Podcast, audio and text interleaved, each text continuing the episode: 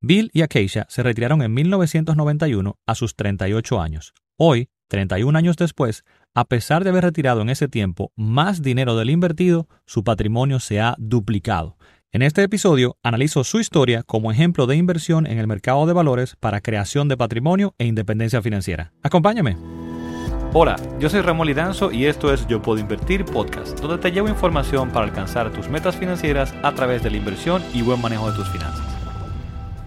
Hace unas semanas me encontré este fabuloso artículo y breve video pues en CNBC con la historia de Bill y Acacia y me pareció excelente para compartirlo por acá como ejemplo de lo que es posible sin vender sueños ni pajaritos volando, ¿no?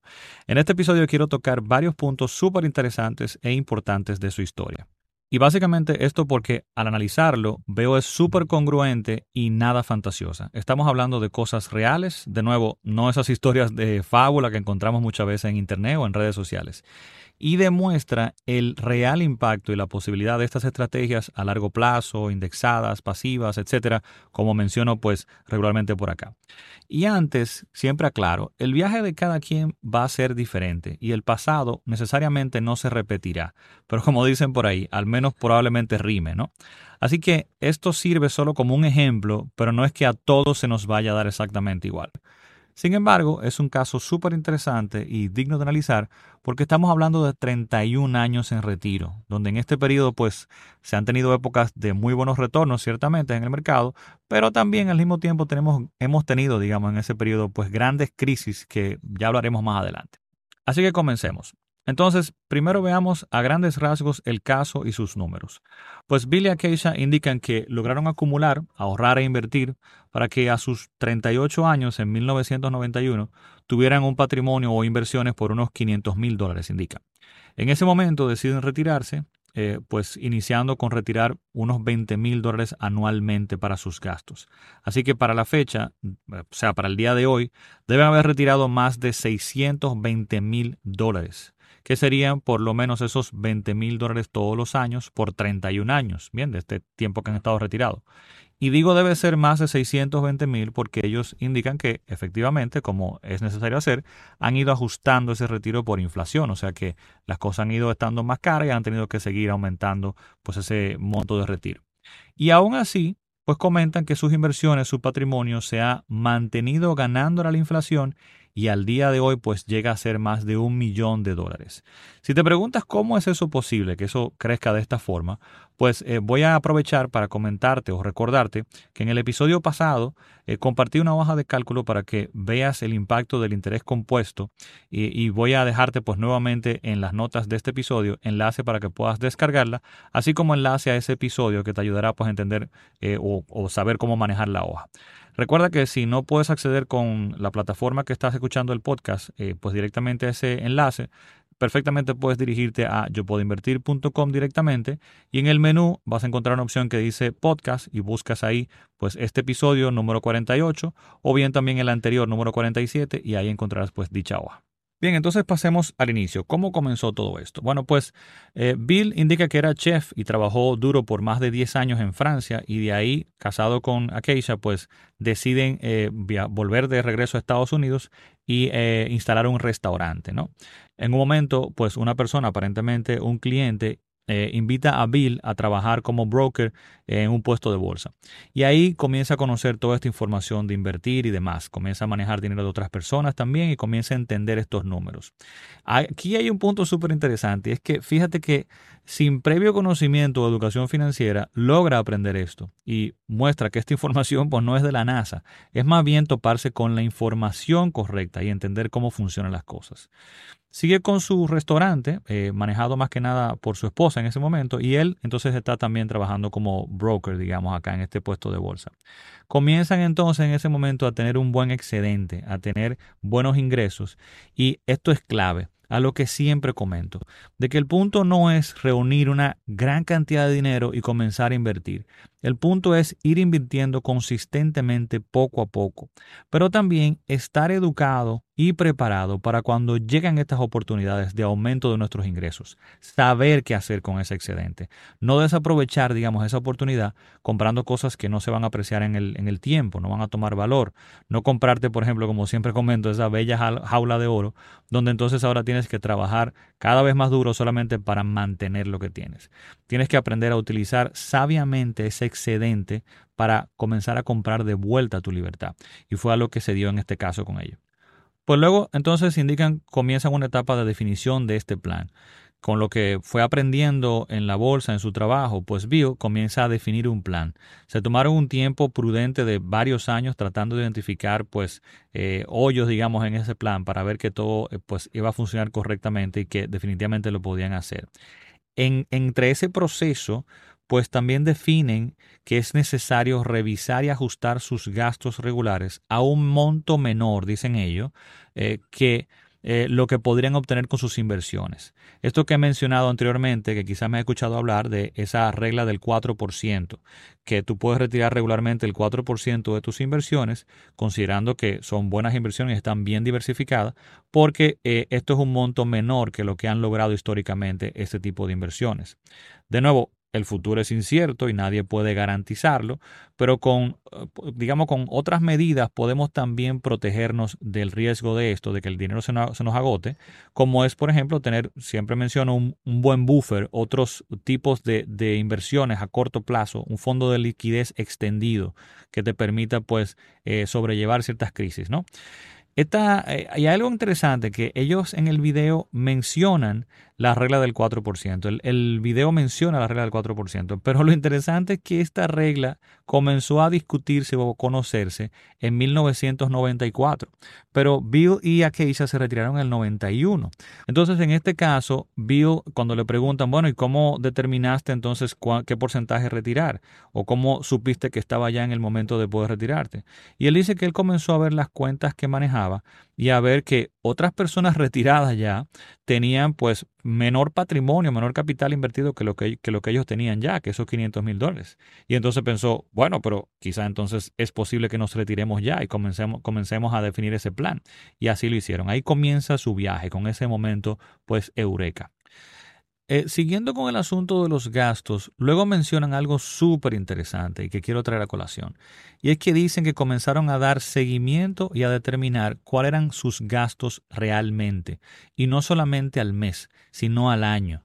Y esto es vital para poder pues definir un plan que funcione. Tú tienes que saber cuál es tu situación actual y para poder proyectar pues, la, situación futura y definir que todo va a funcionar. Sobre todo, entender tu real estilo de vida, lo que estás gastando realmente el día de hoy o el estilo de vida que deseas o con cuánto cuentas para sustentar parte de esto y qué vas a hacer con lo que te falte. En ese aspecto, pues hay varios puntos que quiero destacar acá, tres específicamente. Número uno, la importancia de esto, de llevar un presupuesto. Muchas personas entienden que, ah, bueno, quiero invertir, vamos a invertir, y sí, voy a hacer patrimonio. Y le digo, bueno, pero es que esto tiene que formar parte de todo un plan financiero. Tú tienes que entender tus objetivos. Entonces, ¿para qué estoy invirtiendo? Va a requerir que tú entiendas tu presupuesto. Y cuando estás invirtiendo para este tipo de objetivo de creación de patrimonio, para sustentar tu estilo de vida y demás, es vital conocer entonces eh, tu presupuesto. Y muchas personas piensan que eh, hacer un presupuesto es como una camisa de fuerza eh, y lo que va a hacer es restringirme, pero no, al contrario, te digo, te da libertad y te protege a futuro, porque vas a entender realmente cuánto cuesta tu vida. Pero también es información, como te decía, súper importante para poder tomar decisiones y poder invertir correctamente. Ese es el primer punto. Segundo punto que quiero destacar es que en el caso de Billy Acacia, por lo que se interpreta en la entrevista, ellos aparentemente se deshicieron de muchos activos que entendía que les eh, representaban costos. Por ejemplo, aparentemente se deshicieron de los vehículos. Indican también que al no trabajar se descubrieron pues con varias reducción de costos de, esto por, por no trabajar, como son costos de transporte, de comida en el trabajo, de ropa, etc. Y también aparentemente han vivido viajando eh, y viviendo en otras partes del mundo más económicas, como son Sudamérica, por ejemplo, varios países de Sudamérica, donde incluso es probable que la devaluación de esas monedas localmente, ¿verdad? en esos países, pues le haya apoyado en lograr esta, estabilidad en sus inversiones. O sea que son cositas a considerar ahí eh, el, de lo importante de tú eh, revisar tu estructura de costos y de gastos en tu vida para poder pues crear mayor libertad. Punto número tres, aunque suena sumamente interesante y atractivo, eh, esto del retiro completo, como ellos lo hicieron, esto no es algo que yo entienda, por ejemplo, que sea necesario, más cuando aún puedes trabajar. Ellos estaban en sus 38 años, o sea que no me parecía que fue algo como necesario.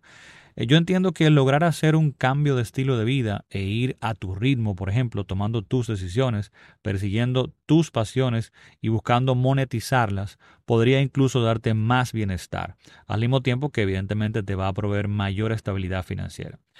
Bien, pues continuando con la historia y los interesantes datos, comentan otra cosa que me llamó mucho la atención y es que indican que para la época que iniciaron, también, o sea, ya hablamos de que la regla del 4% eh, pues no se conocía como tal y tuvieron que descubrirla. Y aquí se da otra cosa interesante también, y es que indican que para el 91, cuando definitivamente se retiraron, eh, no existían los ETFs, los Exchange Traded Funds, estos fondos de inversión que muchas veces comento por acá y en mi contenido en otros sitios, donde son fondos de inversión eh, estructurados de otra forma, que son súper fáciles de entender, de manejar, de comprar, de vender, eh, mucho más económicos incluso que muchos otros fondos mutuos, que era lo que se conocía en su momento, etcétera, etcétera. O sea que eh, incluso bromeando, él, él, comenta en el video y dice, men, recuerden, era la época de las cavernas, o sea, estamos hablando del 91, bromeando un poco. Así que ellos iniciaron con fondos mutuos y fondos mutuos de la compañía Vanguard, que seguro me has escuchado también hablar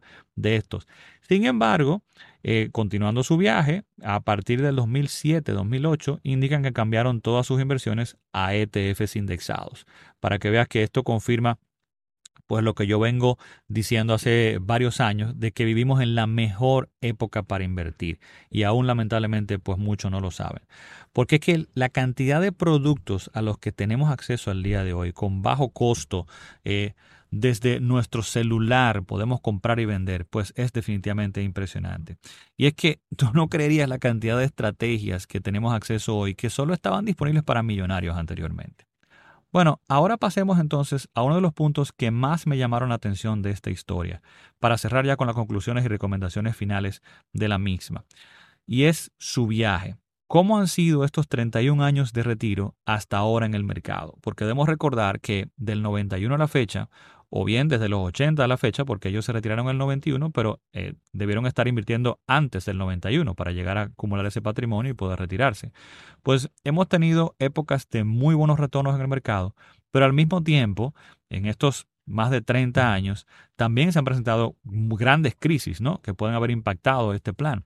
Entonces, con respecto a eso, ellos comentan de que Sí, vivieron, por ejemplo, eh, la crisis del 87, donde hubo una caída de más de un 20% en, en, poco, muy poco tiempo, y dicen que eso fue algo pues realmente eh, importante, impactante para ellos ah, emocionalmente. También dice que vivieron evidentemente la caída del 90 y 91 con el asunto de la guerra del Golfo y demás, la caída del 2000 al 2003 con la burbuja de las acciones o compañías de, la, de, tecnología, el 911, la crisis del 911, eh, la crisis del 2008, esta crisis hipotecaria y bancaria luego.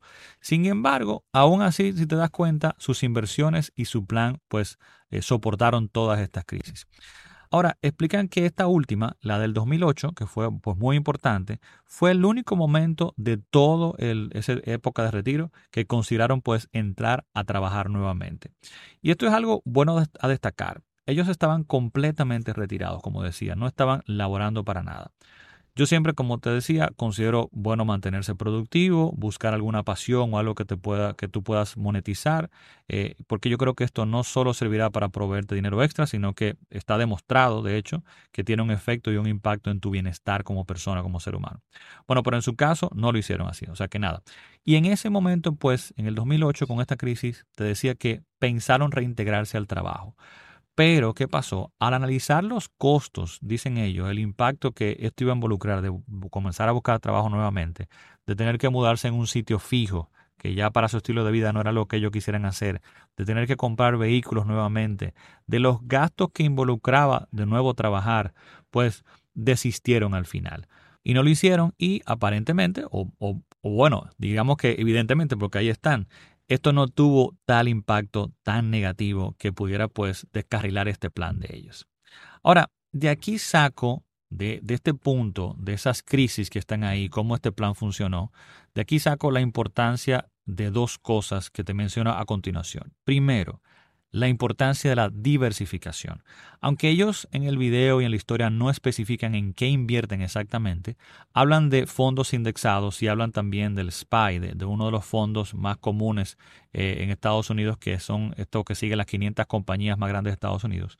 Y por ende ya están hablando de diversificación y esto definitivamente pues ayuda a mitigar estos riesgos y estas fluctuaciones. Y yo estoy seguro que hay dentro en ese eh, portafolio, en esas inversiones, deben tener también seguro bonos. Y segundo, es que, aunque no lo menciono acá, pero es una recomendación que yo siempre doy, es que aunque tú tengas un portafolio bien diversificado, no todo tu dinero debe estar colocado ahí dentro. Debes tener otras inversiones a corto plazo. Debes tener un buffer, digo yo, eh, cuando estás ya en la época de retiro, pues más líquido en otro lado, de forma que tú puedas soportar tanto financiera como emocionalmente, pues este tipo de cosas que van a pasar. Estas crisis van a pasar porque son cosas normales y el futuro es incierto. Entonces, tener este buffer, este fondo líquido ampliado de quizá 18 meses, 24 meses, te permitiría que si de repente las cosas van mal por largo tiempo en tus inversiones y estás estresado, bueno, pues tú puedas utilizar este fondo que está aquí para entonces no tomar de tus inversiones hasta que se vayan recuperando. En el momento en que se recupere y todo va súper bien, pues entonces de nuevo, eh, digamos que conformas otra vez y recuperas ese fondo líquido. Bien. Bueno, pues ahí lo tienes, un ejemplo de más de 30 años de retiro de la vida real y del potencial de invertir para crear patrimonio con estas estrategias. Espero que esta historia te haya motivado pues tanto como a mí a continuar creando el futuro que deseas, comprando de vuelta tu libertad. Te recuerdo en las notas de este episodio, el episodio número 48, eh, que también puedes buscar en, nuestra página yo puedo invertir.com, o vas a encontrar la hoja de cálculo para ver el crecimiento de tu dinero y el impacto de invertir en el tiempo y también pues enlace al video de esta entrevista que eh, pues analizamos aquí en este episodio. Sin más, nos escucharemos entonces la semana próxima en el próximo episodio. Bye bye.